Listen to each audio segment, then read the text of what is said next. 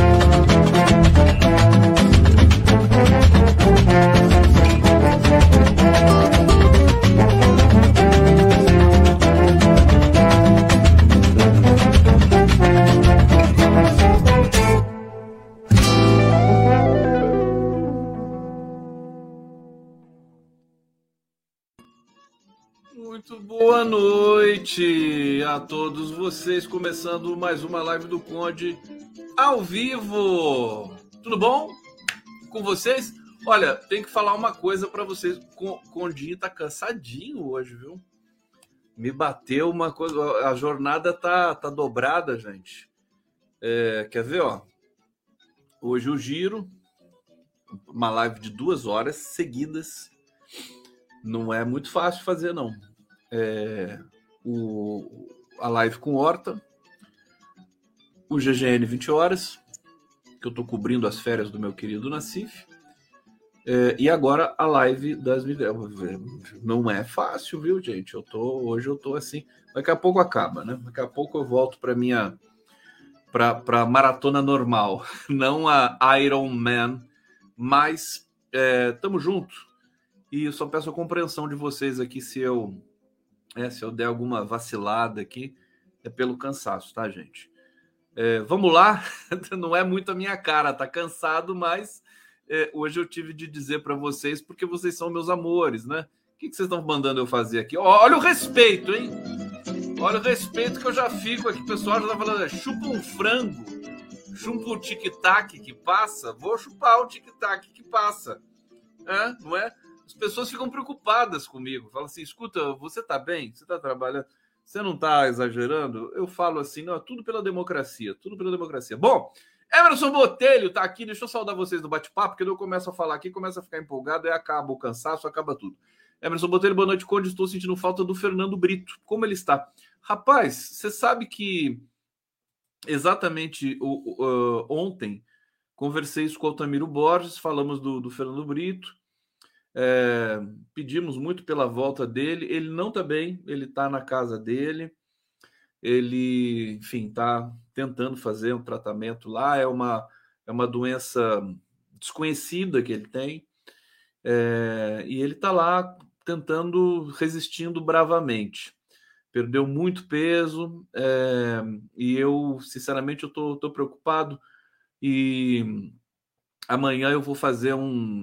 Vou, vou conversar, vou ligar para a filha dele, para a gente conversar, ver o que, que a gente pode fazer é, para não deixar o Brito escapar, assim, de todos nós, né? Ele é tão importante, tão fundamental. É isso que eu tenho para dizer para vocês. Quer dizer, não são notícias boas, mas ele está resistindo bravamente lá. Se o Brito pudesse, ele tiver por acaso, né? É, porque ele não está conseguindo nem, nem mandar mensagem direito no, no WhatsApp por acaso ele estiver vendo a live, meu querido, você sabe o quanto eu gosto de você e o quanto estou esperando você voltar conosco aqui, voltar para a vida, voltar para todo mundo. É, a Ida Bittencourt está curtindo aqui o quadro, quadro de fundo. Peguei aí no perfil do Facebook. Infelizmente eu não tenho o, o, como é que se diz o crédito, mas semana que vem eu começo a, a equalizar tudo isso, tá, gente? Porque é muita informação e eu não consigo organizar tanta coisa assim para fazer a live para vocês, mas o cenário está bonito. Isso que é importante. Depois a gente pode, inclusive, trocar. A Margem Geobolt Bolt. Boa noite, quando estou em Portugal. Vocês viram que coisa horrível que aconteceu em Portugal? Um brasileiro foi assassinado por uma briga no trânsito. Uma coisa assim uh, absurda, né? Me fiquei assustado até, porque, né? Portugal, uma civilização e tudo mais. Como é que pode uma coisa assim? A Luciana Gatti está aqui, meu amor. Tudo bom, Luciana Gatti? Até que enfim, Salles caminhando para pagar por seus crimes. Salles virou réu. Estou com a notícia aqui para trazer no detalhe para vocês. É, muito bom, muito bom saber disso. Claro, Luciana Gatti está certa. A Leida é, Caldas, dormindo sempre com o Conde. É isso. Uh, Lilia Campos, família juntos na Papuda. Tá chegando a hora do, do, depoimento coletivo, lá depoimento em massa da quadrilha, hein? Vai ser emocionante. Janaína Fuentes, que gosto da pontualidade do Conde. Eu sou eu sou britânico, né? Vocês percebem, né? Eu entro realmente às 11 em ponto, 23 horas. É, Irmã Tunin está dizendo aqui boa noite, Conde, a todos que estiveram assistindo. Um abraço. Tinha uma mensagem tão, tão abusada aqui que eu queria achar. Cadê aqui?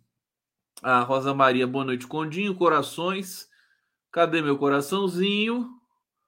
Uh, cadê meu coraçãozinho? Foi o primeiro jargão da, da live do Conde, né? Vocês lembram disso? Meu querido Conde, uh, não achei mais. Uh, que pena, é muito comentário. Eles, eles, eles acabam indo lá para cima. Deixa eu ver aqui. Tinha um comentário abusado, assim, beijos violentos para você. Eu falei, meu Deus que, que é isso? Rita tá, uh, Todeschini, Todeschini. Boa noite, querido Conde. Vamos lá. É o seguinte: ao vivo pela TV 247, audiência fantástica, canal do Conde, TVT de São Paulo. TVT tá chegando a um milhão de inscritos, hein? A gente vai fazer uma cervejada, né, o, o Paulo Manuque? Ô, Paulo Manuque! Tarciso, ô Tarciso, você cervejada ou cachaçada? É, avisa aí, né? Para eu me preparar. Né? Um milhão de inscritos, preciso, não pode passar batido, né, meu filho? Então vamos nessa aqui, todo mundo lá. É, deixa eu ver aqui. Olha, a Ana Pimenta tá aqui. Hum, o que ela tá falando? Toma um chá de hortelã, hortelã, Conde. Verdade, vou tomar um chá de hortelã. Obrigado, Pimenta. É, Sérgio Capilé, você prometeu tirar férias após o Lula ser eleito. Eu sei que eu prometi, mas acontece que vocês viram o que aconteceu, né? O Lula foi eleito, no dia 8 já teve aquele atentado terrorista lá, né? E depois é lambança para lá, lambança para cá, não sei mais o que, não sei mais o que, acabei não tirando férias, né? E a minha vida também profissional cheia de, de, de peco-peco aqui. Mas daqui a pouco eu vou tirar, tal, vou tirar pelo menos um, umas seis horas de férias, né? tudo, tudo vai virar, tudo vai ficar bom. Meus amores, Thelma Guelpa aqui, deixando até uma Guelpa queridíssima colaborando conosco. Beijo para Thelma Guelpa. Vamos lá trazer a notícia do a notícia principal. Vamos, vamos começar com o, o, o, o Salles, né? Que essa notícia é muito boa mesmo. É, cadê o Salles? Salles, onde está você? Ó, Salles vira réu por suspeita de liderar a organização que desviava madeira. Eu não falei essa notícia ontem para vocês? Eu falei, né? Eu não vou falar de novo, né? Eu tô me lembrando aqui que eu falei essa notícia para vocês. Ó. E é, a notícia saiu ontem, realmente, dia 28 de agosto, né? Bom, é. é então, eu vou só celebrar aqui com vocês. Ele foi, o Ricardo Salles hoje foi, é, é, mais uma vez, né, ridicularizado democraticamente pela Sâmia Bonfim. Ela chamou o Ricardo Salles de. É, ele é relator da CPI do MST. Ela chamou ele de relator. Não é bonitinho? Essa Sâmia Bonfim, vou te contar, viu? Essas mulheres, mulheres parlamentares, estão demais, demais, demais. Bom, vamos começar pelo início. O Mauro Cídio, gente, eu tô, eu tô impressionado com a duração do, da, da, do depoimento dele, ontem, a Polícia Federal, 10 horas, quer dizer, ele está falando tudo, né? E as informações que a gente tem de bastidor é, é, são essas. Ele está falando tudo, vai falar, e tem coisas, desdobramentos assim que uh, a família Bolsonaro, o Bolsonaro, o, o staff mais próximo dele ali, que nem o, nem o ACF está mais lá, porque o ACF agora também é investigado, né? É, e também vai falar, né? Bom, Mauro Cid deu detalhes incriminatórios de sua atuação na PF. Quer dizer, eu achei. Primeiro, fazer um comentário rápido sobre a Polícia Federal. Polícia Federal foi muito é, precisa, estratégica, técnica nesse, porque foi uma espécie de sedução que a Polícia Federal fez, né? Para que o CID, para que esses arquivos vivos sentissem a, a, a possibilidade de delatar. Vocês se lembram, há um mês atrás, mais ou menos, quando apareceu o escândalo do CID, né? Apareceu antes, né? Mas há um mês atrás, a gente estava aqui falando o seguinte: não, o Cid nunca vai entregar o Bolsonaro, nunca, nunca, nunca. É, o Acef é a mesma coisa, é, o Silvinei, mesma coisa, o Anderson Torres, a mesma coisa. Daqui a pouco o Anderson Torres, vocês vão ver, ele vai, vai aparecer com uma possibilidade de delação também. Tá todo mundo correndo para esse lugar. Bolsonaro perdeu, perdeu essa essa né, essa coisa, essa mítica de que ninguém de, de, que, de que ninguém delata Bolsonaro caiu por terra. Nós temos informações que o, o próprio, as, as próprias Forças Armadas estão torcendo para que o Mauro Cid faça esse acordo de delação. Então, como as coisas viraram né, rapidamente no Brasil. É, bom, ele mudou a postura, o Mauro Cid, contratou um novo advogado, é o terceiro advogado que ele contrata, é, e explicou aos investigadores da Polícia Federal detalhes incriminatórios da sua atuação no governo. É, a espécie de confissão feita na sexta-feira, essa aqui foi de sexta e na segunda, quer dizer, dia 25, sexta-feira, segunda-feira, ontem, dia 28, é, somaram 16 horas, 16 horas de permanência dele na sede da Polícia Federal. Isso inclui a sua participação no caso das joias é, e na relação do Bolsonaro com o hacker. Isso que, que fez render muito a, a, a conversa com. E eu acho que é isso que acabou quebrando o, o Mauro Cid, né? Porque os policiais é, de posse do celular do Mauro Cid viram que é, ele testemunhou, esteve presente com o hacker e com o Bolsonaro. Aí foram seguir essa linha de arguição e ele acabou falando tudo que ele sabia sobre reuniões do hacker com o Bolsonaro, que acabou o que acaba complicando a vida do Bolsonaro, né? Que nega. Ele está negando, entrou com um processo contra o hacker e tudo mais por calúnia, difamação, e o Mauro Cid está lá, vai confirmar tudo, né? É, daqui a pouco eu vou espirrar também, tá, gente? Quando eu espirrar aqui, por favor, não se impressionem, né? Porque vai ser. Eu às vezes espirro aqui, parece, parece que o Tarzan, sabe o Tarzan? tá espirrando, né? É, é um espirro assim que faz tremer o quarteirão inteiro. Né? Espero que ele venha com calma dessa vez aqui para não assustar vocês. Bom, é, vamos ver aqui. É, com o hacker Walter Delgatti, né? É, o Mauricídio vai falar sobre isso.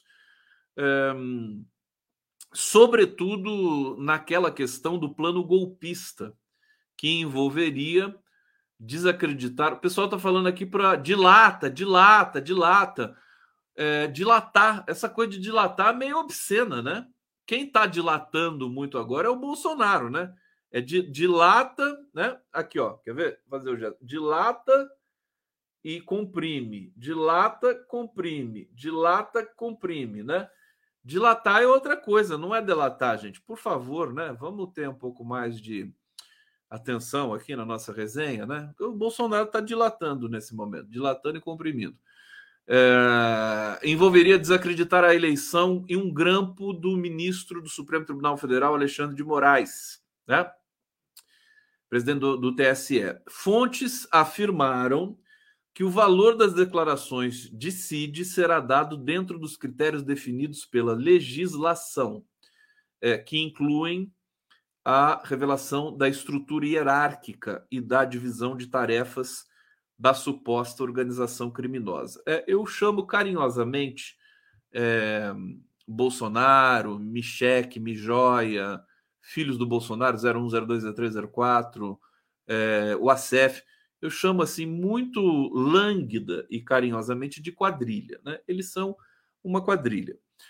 Não é? Eu acho que está de bom tamanho esse, esse, esse é, qualificativo. Bom, eventuais acordos. Vocês estão prestando atenção? Presta atenção, meu filho! Você está aí distraído! Fica aí, tá? Olha aqui, isso aqui é uma live séria, de família, tá certo? Tem que prestar atenção. E eu percebo. Vocês acham que eu não estou sabendo o que vocês estão fazendo aí? Estou sabendo tudo.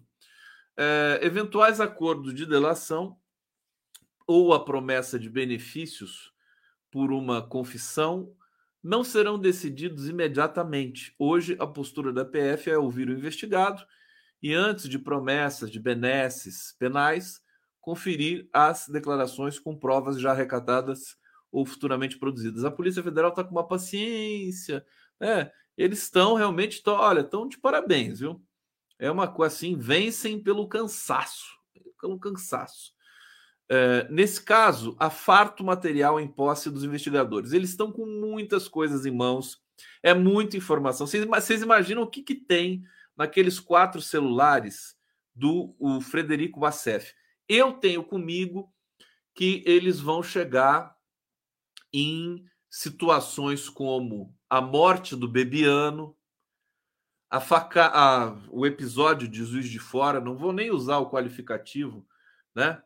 porque não traz sorte, né? O episódio de Juiz de Fora, é, outros e outros e outros, outros presentes que o Bolsonaro ganhou também, que deve ter vendido e nunca mais ninguém viu, né?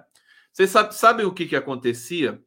O Bolsonaro ganhava presente internacional, né, de chefes de Estado e tudo mais, sobretudo o pessoal lá do, do Oriente Médio. Ele é, chegava, quando conseguia chegar, né, trazer para o Brasil, ele levava tudo para a casa do Nelson Piquet, né? Lá para a fazenda do Piquet, aquela história lá. É, Piquezinho também, né? Depois de, depois de revolucionar a Fórmula 1, vai revolucionar, talvez, né? Um presídio em Brasília, né? A Papuda. O Piquet vai. Imagina o Piquet preso na Papuda, é, é, apostando corrida de velocípede ali com os outros presos, né? De carrinho de rolimã, né? É, vai, vai apostar corrida na papuda, meu filho.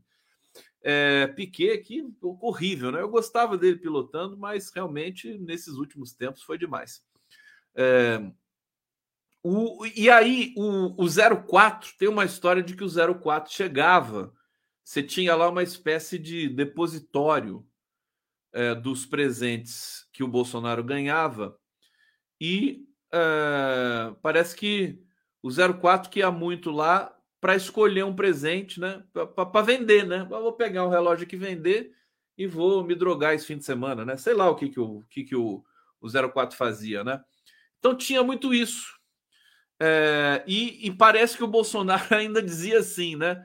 É, a assessoria dizia para ele assim: olha, o, o, o Jean Renan, o, é que é o Jair Renan tá querendo pegar lá um presente lá, daqueles presentes que você ganhou o, o Jair. Aí ele dizia assim: falou, não, pode pegar, mas tem que falar comigo antes, né? Então tem que falar para o Bolsonaro qual que ele está escolhendo e tal.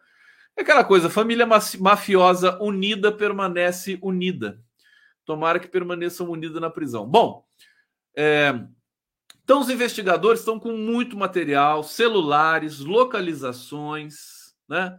Porque você tem esse rastreamento nos celulares é, por antenas de telefonia, de GPS de aplicativos, a e-mails, informações fiscais, bancárias de todos os investigados. O que descobriram ontem, né, é, foi que o Mauro Cid movimentou a conta dele no banco depois de preso. Né? Como é que o cara vai movimentar a conta depois de preso?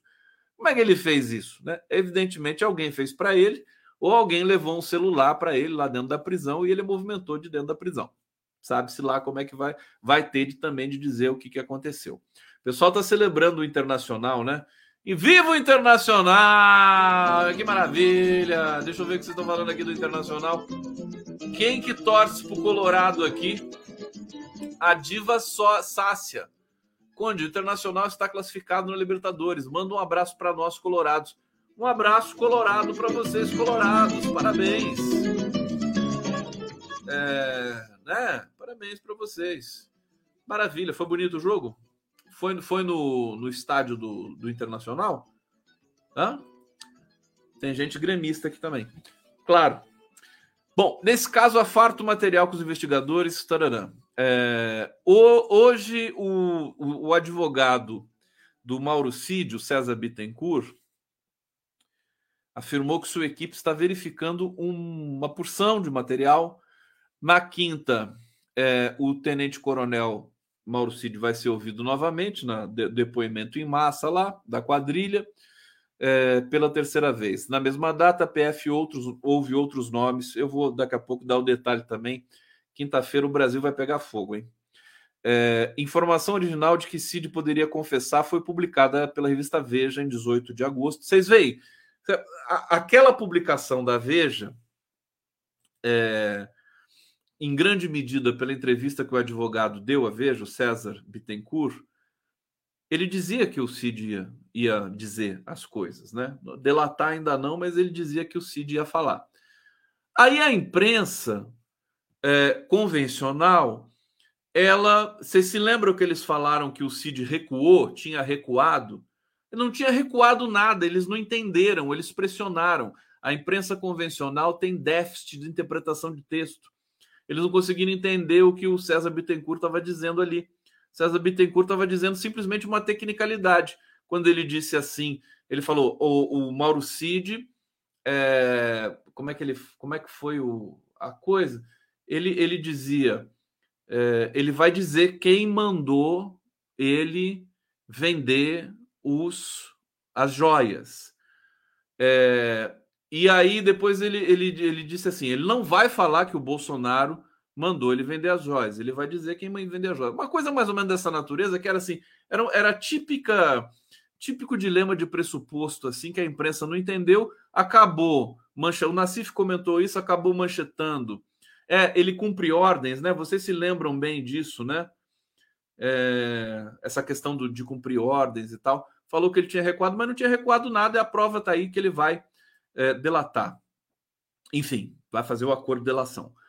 De lá para cá, a defesa do Mauro Cid apresentou versões divergentes. Aqui, essa, essa matéria também dá essa, essa nota. Sobre o anúncio e tal, ao longo dessa semana, a imprensa começou a repercutir que Cid teria começado a colaborar. Hoje, veículos do Grupo Globo confirmaram informação ao longo do dia, é, né, ao longo desse dia tenso que nós passamos aqui. Tem uma nota aqui adicional que eu faço questão de dizer para vocês, muito curiosa, né? É, militares esperam que é, CID tenha fechado delação com Polícia Federal. É, olha que curioso, né? Os militares não, não só abandonaram Bolsonaro, como eles estão querendo empurrar o Bolsonaro logo para o precipício para acabar logo essa crise né? O Mauro Cid ser expulso de uma vez, é, pune quem tem que punir, tudo mais, né? E as Forças Armadas seguem a, a, a vida delas, né? É, o que também é uma coisa estranha e perigosa. É, o, o Mauro Cid prestou depoimento, militares que acompanhavam as notícias sobre o depoimento, é, segundo a matéria aqui na minha frente, dizem que é, Cid eles esperam que Cid tenha feito um acordo de delação premiada e revelado tudo o que ocorreu no Palácio do Planalto.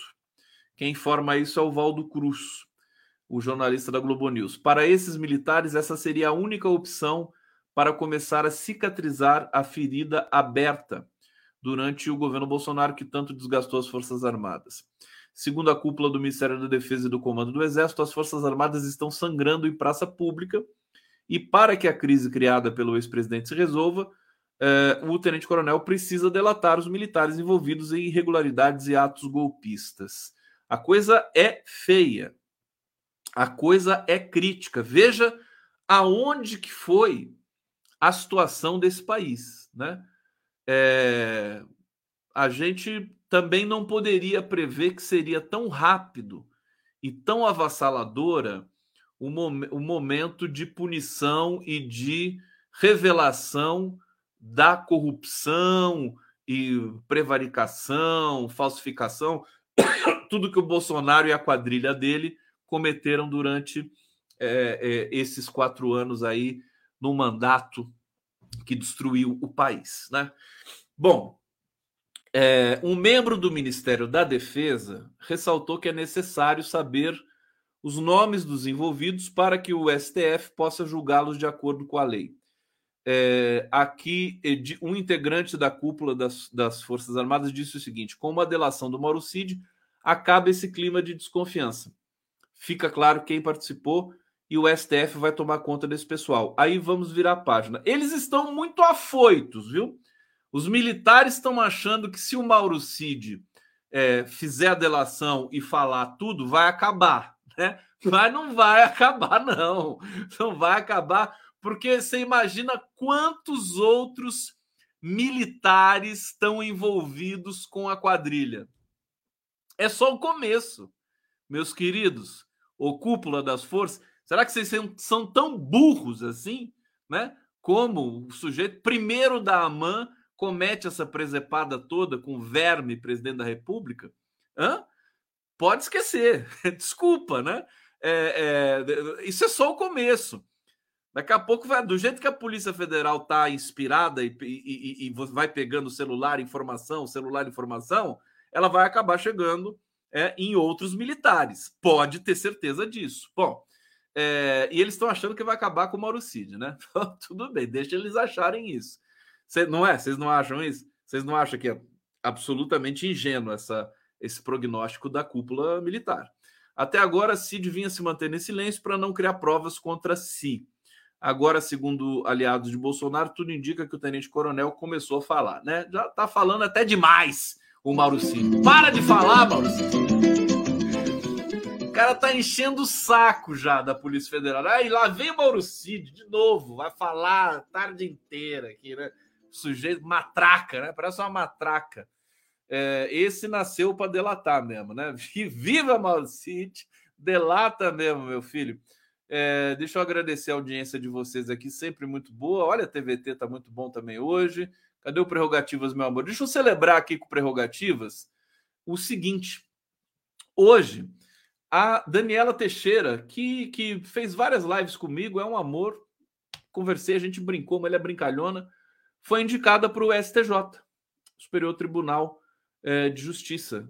E, e, bacana isso, né? Vivo Prerro, Prerrogativas apoiou a indicação da Daniela, evidente, porque ela é integrante do Prerrogativas, e ela é a nova ministra do Superior Tribunal de Justiça. Cadê essa notícia aqui para eu já dar para vocês? É aqui. É, presidente Lula assinou a indicação da advogada Daniela Teixeira para o STJ, a informação foi revelada pela Vera Magalhães. O presidente não definiu os nomes que indicará para outras duas vagas da corte. É, é, a Daniela é considerada uma advogada progressista e uma mulher, claro, né? É, e isso é muito bom que o Lula tenha indicado uma Lula. O Lula também está achando que indicar a Daniela para o STJ vai liberar ele de indicar uma mulher para o STF. Eu diria que não, né? Eu, o Lula, essa para o STF, viu?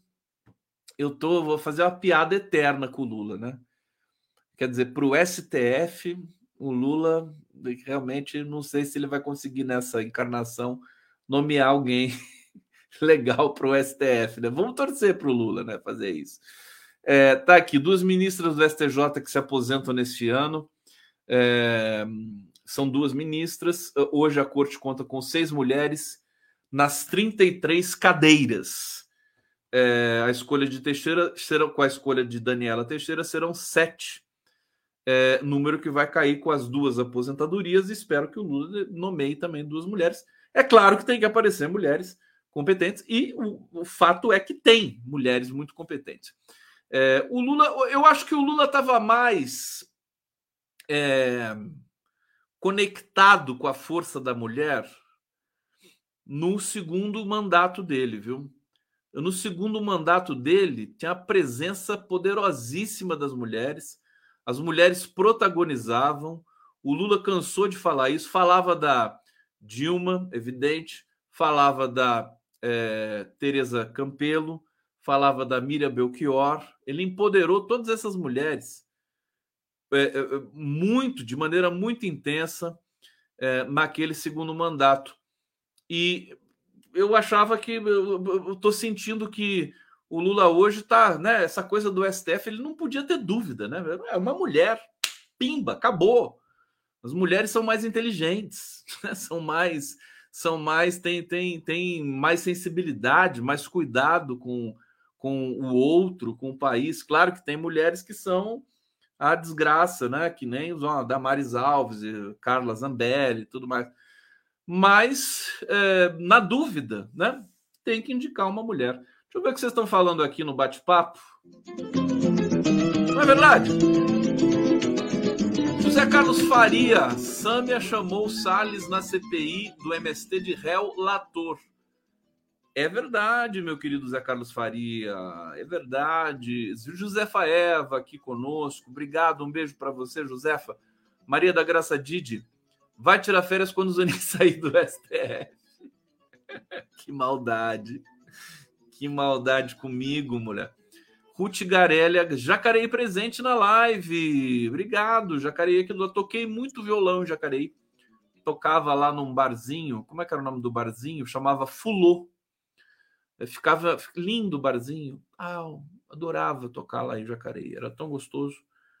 É, violão, tocar violão, tocava violão e cantava. Luiz Parra, o Bozó tem motivos de ter medo de ser queimado de arquivo? É, o, o Bozo ser queimado? É, é, porque ele também sabe de tudo, né? Não sei não. Vamos, vamos com calma, ô Luiz Parra. Vamos esperar ele ser preso primeiro que aí depois a gente comenta isso aí. É, Gaetana Paladino Pereira, Conde, meu querido, você não acha que começar sua barrinha da live com o povo? Por que não pessoas? Não é mais bonitinho? Combina mais com cheiro. Você concorda comigo ou não? Um cheiro no cangote. Peraí, deixa eu entender isso aqui. Você não acha que começar sua barrinha da live com o povo por que não pessoas? Ah, você está falando para eu mudar. Eu mudo na hora para você. Aqui, aqui, aqui a gente faz na hora. É, não foi você que fez eu mudar para, em vez de beijo, cheiro? Você gostou do negócio, né? Peraí, deixa eu mudar aqui na hora para você. É que povo, para mim, pessoas assim com um monte de S, assim que você quer? Vamos ver. Assim, meu amor, tá aqui, ó, para você de presente, tá? Vamos ver se eu, se eu sustento isso por mais um tempo aqui. Gaetana, viva, viva Gaetana. Zé Carlos Faria está dizendo aqui: o excrementíssimo enredou as Forças Armadas ou foi o contrário? Chega de mimimi, milicos, milícia e mito ou micheque, misoginia e miséria. Super Zé Carlos Faria. Adorei, adorei. É... Então, tem um, tem um, um articulista que diz que não foi o Bolsonaro que usou as Forças Armadas, foi o contrário foram as Forças Armadas que usaram Bolsonaro. Né? Tostines, né? É, é, o enigma da Tostines. Vamos esperar mais um pouco, porque eu acho que esse, é, do jeito que a Polícia Federal está trabalhando, eles vão pegar muitos militares ainda. Vai, mas vai voar pena de militar, de oficial. Vamos deixar eles fazerem o trabalho deles, vamos acompanhar, e porque não vai ser fácil. Se o Lula está pensando, alô, né?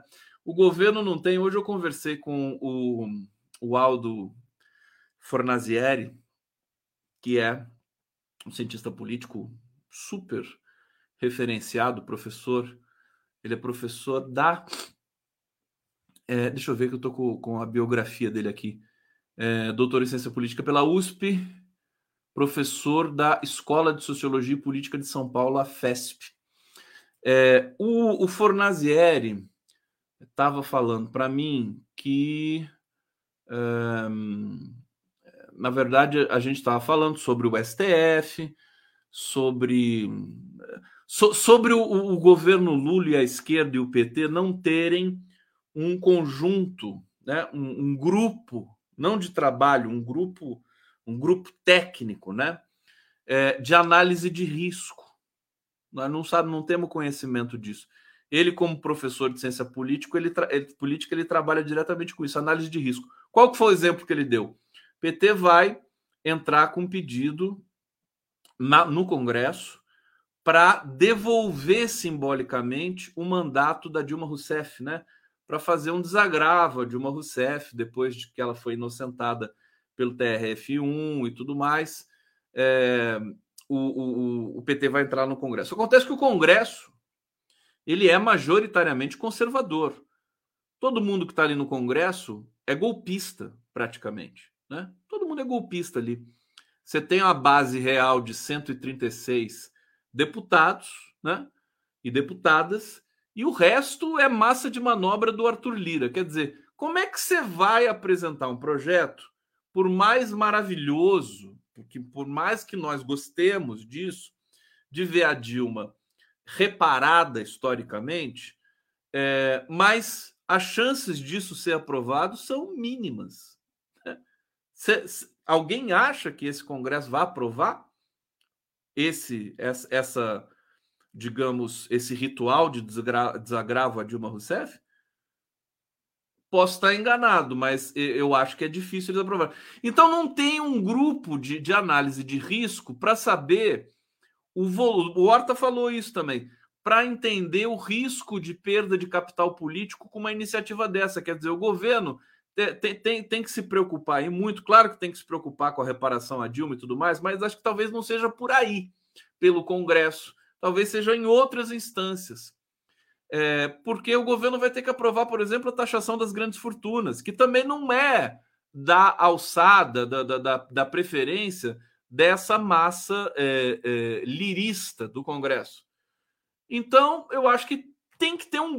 Alguém tem que ter. Ali no. no parece que está todo mundo meio perdido. O Lula é maravilhoso, ele é intuitivo, ele faz, ele acontece, ele mexe, ele não sei o quê. Está bem assessorado no política externa, mas não, no política doméstica não existe um, um circuito ali que pense, né? Estratégias, tecnicamente, com risco. A gente não está sentindo isso, haja vistas as iniciativas que parecem arriscadas e que vão pululando ali, né? pessoa tem uma ideia, né? Ideia, né? Vamos homenagear a Dilma e vai, todo mundo vai, aquela felicidade. Mas e o risco político dessas coisas? É? Então, eu quero dizer o seguinte: é, o, o, precisa desse grupo para dizer o seguinte para a classe política dirigente desse país nesse momento. Não vai acabar agora não vai acabar em Mauro Cid, não vai acabar em Lorena Cid, é, essa é, essa devassa nos militares corruptos desse país. Se o Lula e o Múcio estão achando que um aumentozinho ali, outro aqui, uma palavrinha bonitinha para o comandante Thomas Paiva, né? uma palavrinha bonitinha ali, 52 bilhõezinhos do PAC aqui, que isso vai apaziguar a situação, tirem o cavalo da chuva, meus caros. Vocês estão mal assessorados, né? É, porque vai voar pena de general é, mais adiante. Não vai acabar agora, essas investigações são infinitas. Elas vão perdurar o quanto duraram o mandato do Bolsonaro. Então, não tem ninguém nesse governo para suscitar essa possibilidade? Meu Deus do céu! As pessoas estão achando que vai terminar amanhã. Ah, Mauro Cid e tal, acabou, CPI acaba, acabou. Não, não acabou. Porque tem muitas informações. Polícia Federal só vai parar se o Flávio Dino falar para. Né? Se o Flávio Dino chegar lá e mandar a Polícia Federal parar, eles vão parar. Né? Mas acho que não é do, do feitio do Dino fazer. Vocês não acham isso? Fala para mim. Olha, sinceramente, o que tem, né? Tá, tá tudo muito complicado, tá tudo muito confuso ainda, né? Nos governos, nesse, nesse, nesses píncaros aí dos governos. É, aqui o Itair Carlos está dizendo: Conde, você delata e Bolsonaro de ouro e diamantes. Isso, eu sou de lata, né? É isso, né? Engraçadinho. Não gostei, não, viu? Vai ter troco aqui para você depois. Tô brincando, não vai ter troco, não. Ana Elisa Morelli, que saudades da sua live musical. Também, daqui a pouco a gente faz, né? Eu sou um enrolão, né? Vocês têm que entender, tem que relevar um pouco isso também. É, saúde, a correria, não sei o que, tal, mas uma hora vai acontecer. Sônia Murta, obrigado. Hussein Brasil, Conde placou o Postman e agora Daniela no STJ. Pois é, não é? Como se fosse, né? É, a influência do Condinho aqui, tudo, né? Maravilha. Renata, é, se, eu, se, eu, indicar alguém, eles não indicam, né? Eles não, eles não chamam, né? É o contrário. Renata, precisa de análise de risco em questões ambientais. Também, concordo com você. Hussein, Mourão, Heleno, Vilas Boas, Braga, Ramos, Azevedo, Pazuelo, Arruda, Cid, Sidão, Bento, Elcio, Elcio. Só para começar. É o que eu tô falando, Hussein. Não vai acabar agora. Não vai acabar agora. E, e, esse pessoal aqui, graúdo do Exército, o General Heleno, por exemplo, é um deles. Esse cara merece estar na cadeia, apodrecer na cadeia. E com a Polícia Federal trabalhando desse jeito, pode esquecer. Ele vai, ele vai ter que enfrentar essa realidade. Maria da Graça Didi, querem homenagear a Dilma? Não coloca o Dantas no STF, né? Pois é, eu concordo, tá aí a Maria da Graça Didi Cheia de graça, né, Maria da Graça, Didi? Você está certíssima. Olha só, olha só que. Por isso, por isso que eu gosto das mulheres. As mulheres são rápidas, né? São rápidas. Quer homenagear a Dilma? Indica uma mulher para o STF. Também acho. Eu acho que o debate está tão pobre sobre o STF. Eu vejo, eu vejo bajulações, sabe? Você já viu, você já viu o menininho do sexto sentido, né? Eu vejo gente morta, eu vejo gente morta, eu vejo bajulações, puxa-saquismos assim no horizonte, sabe?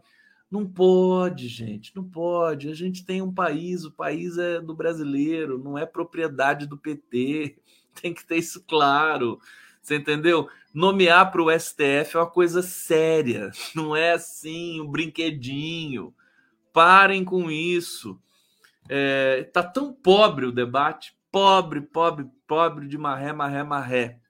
E tá até preguiça de entrar nesse debate. Quer dizer, o, o, o STF precisa passar por um, sabe, por, um, por um, uma recalchutagem, né? Porque eles foram responsáveis pelo golpe, foram responsáveis pela prisão do Lula, foram responsáveis por jogar o Brasil nessa catástrofe. Depois eles se redimiram porque entrou um troglodita no, no governo. Aí é fácil se redimir, né?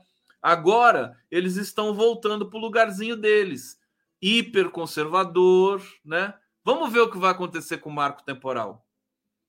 Vamos ver. Marco temporal daqui daqui um dia, né? Já está chegando já na meia-noite. Daqui um dia vai ter marco temporal. Vamos ver o que vai acontecer com isso aí. Né? O STF me parece também. O debate é pobre e o STF é pobre. Pobre de.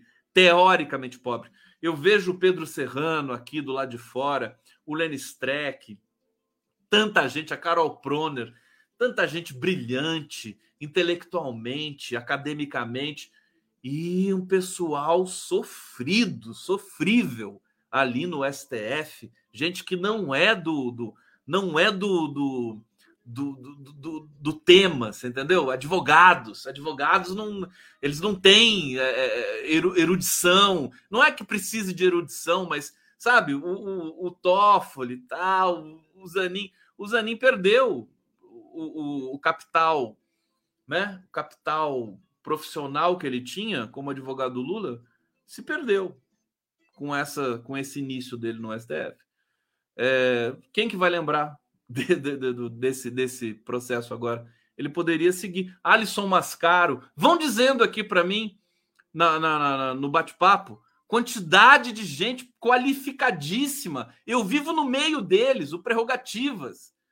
Sabe? É, Tanvera Araújo, uma mulher negra, competentíssima, respeitadíssima tanta gente importante. E aí, sabe, vem o PT, vem o Lula, com a, já com, a, com a, a, o ônus de, de, de nunca ter sabido indicar ninguém corretamente para o STF, e chega num, num, num retrocesso flagrante. Sabe? Precisa ter tá mais assessorado Precisa ter mais gente qualificada discutindo essas questões junto ao PT e junto ao presidente Lula. O Lula não pode nascer sabendo esse tipo de coisa. Sabe? Não deu certo uma vez, não deu certo duas, não deu certo três, né? Joaquim Barbosa, Toffoli, vamos, vamos colocar gente capaz no STF. Meu Deus. Sabe? Pessoas que façam a gente que, que, que emocionem o Brasil. O Brasil tem juristas, são os melhores do mundo. Ainda mais depois da Lava Jato, em que a comunidade né, e que os profissionais de direito tiveram de se unir, de trabalhar, de, de denunciar, de enfrentar, né? Sabe, a BJD, todo, mundo que, que lutou pela democracia de verdade o tempo todo, pagou o preço.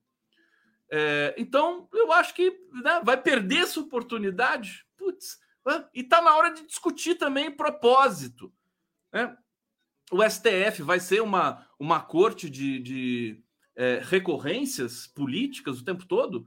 Qualquer coisinha vai lá, recorrências criminais, tem que ser uma corte constitucional, que eu ouvi hoje também do Aldo Fornazieri. Ele precisa ter vontade política. É o Congresso que pode fazer isso. O Congresso pode é, reenquadrar o STF. É o que é o que se precisa fazer. Esse Congresso, não sei, né? Até onde que a capacidade deles pode ir também. Precisa de articulação. Mas acho que é isso que a gente está precisando um pouco, um pouco de autoestima, né? A gente está muito abatido, está muito é, traumatizado com tanta burrice acumulada do governo da quadrilha, e agora a gente tem a oportunidade, caramba, oportunidade de povoar o STF com, sabe, com, com gente que pensa no país, gente que conhece o país, que sabe da, da, da, do povo sofrido, preto desse país, da, da, da questão indígena, da questão da pobreza, da fome, da violência policial. É isso que o STF precisa. Senão a gente vai cair numa barbárie de novo. Né? Aliás, de novo, não. A gente nunca sai da barbárie no Brasil. Nunca. Às vezes a barbárie está melhor, às vezes a barbárie está pior, né? A gente desse jeito vai mergulhar numa barbárie horrível, de novo.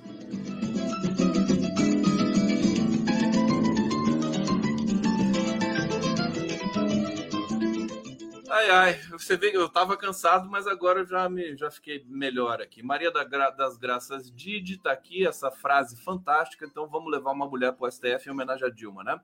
é, Hussein Brasil. E o papo do de que Barroso se aposentadoria? Até não aconteceu, acho que ele não vai se aposentar também.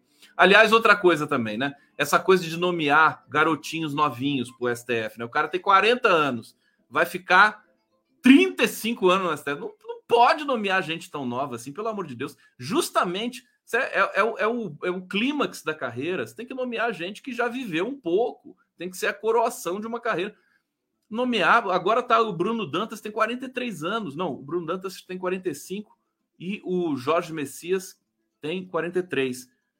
Sabe? Ou então faz que nem alguns países, acho que na Alemanha, 10 anos no máximo, né? Não pode ficar mais de 10 anos. Enfim, eu tô cansado, viu? O STF, vou te contar. Ô, oh, encrenca, viu? Uma encrenca esse STF.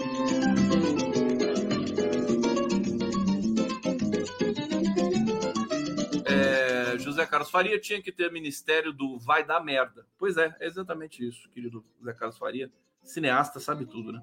Itair Carlos, 1.500 bolas na trave do Cássio Timão classificado. Sério?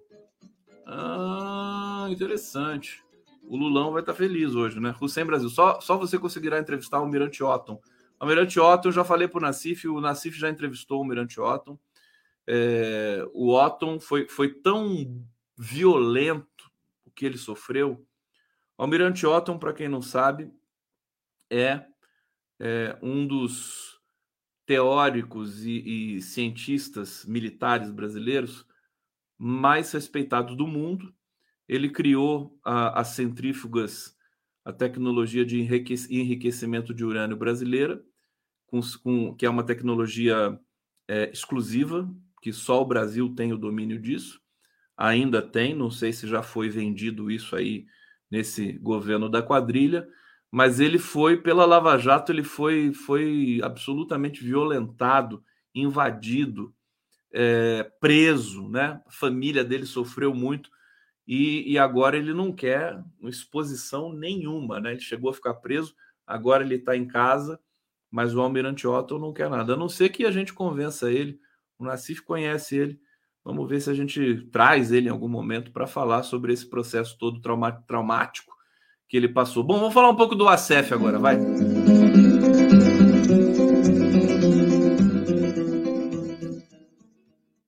Tô, enlouquecido com esse STF, viu? O STF, esse protocolo todo induz a todos nós ao erro, né? Ao erro. Você vai ver. Próxima nomeação do Lula vai deixar todo mundo com cara de derrotado de novo. Tá? Lamento. Vai fazer o quê? Tem ninguém para ajudar nessa história? Bom, o ACF pode entregar Bolsonaro à Polícia Federal. É, arsenal com 12 fuzis do advogado está desaparecido. Quer dizer, olha o que, que vem por aí, gente. Se o, os generais acham que isso vai acabar aqui esse ano, não, a coisa vai continuar. Você tem crime organizado, você tem a liberação da venda de armas de alto calibre, você tem tudo isso, você tem o, o, o, as Forças Armadas coniventes com essa é, propagação de munição pelo Brasil todo, indo para cartéis de drogas e tudo mais. Quer dizer, se deixar a Polícia Federal investigar, meu querido Flávio Dino, ela chega em todos esses lugares. É, vamos ver aqui essa nota do, do ACEF, né?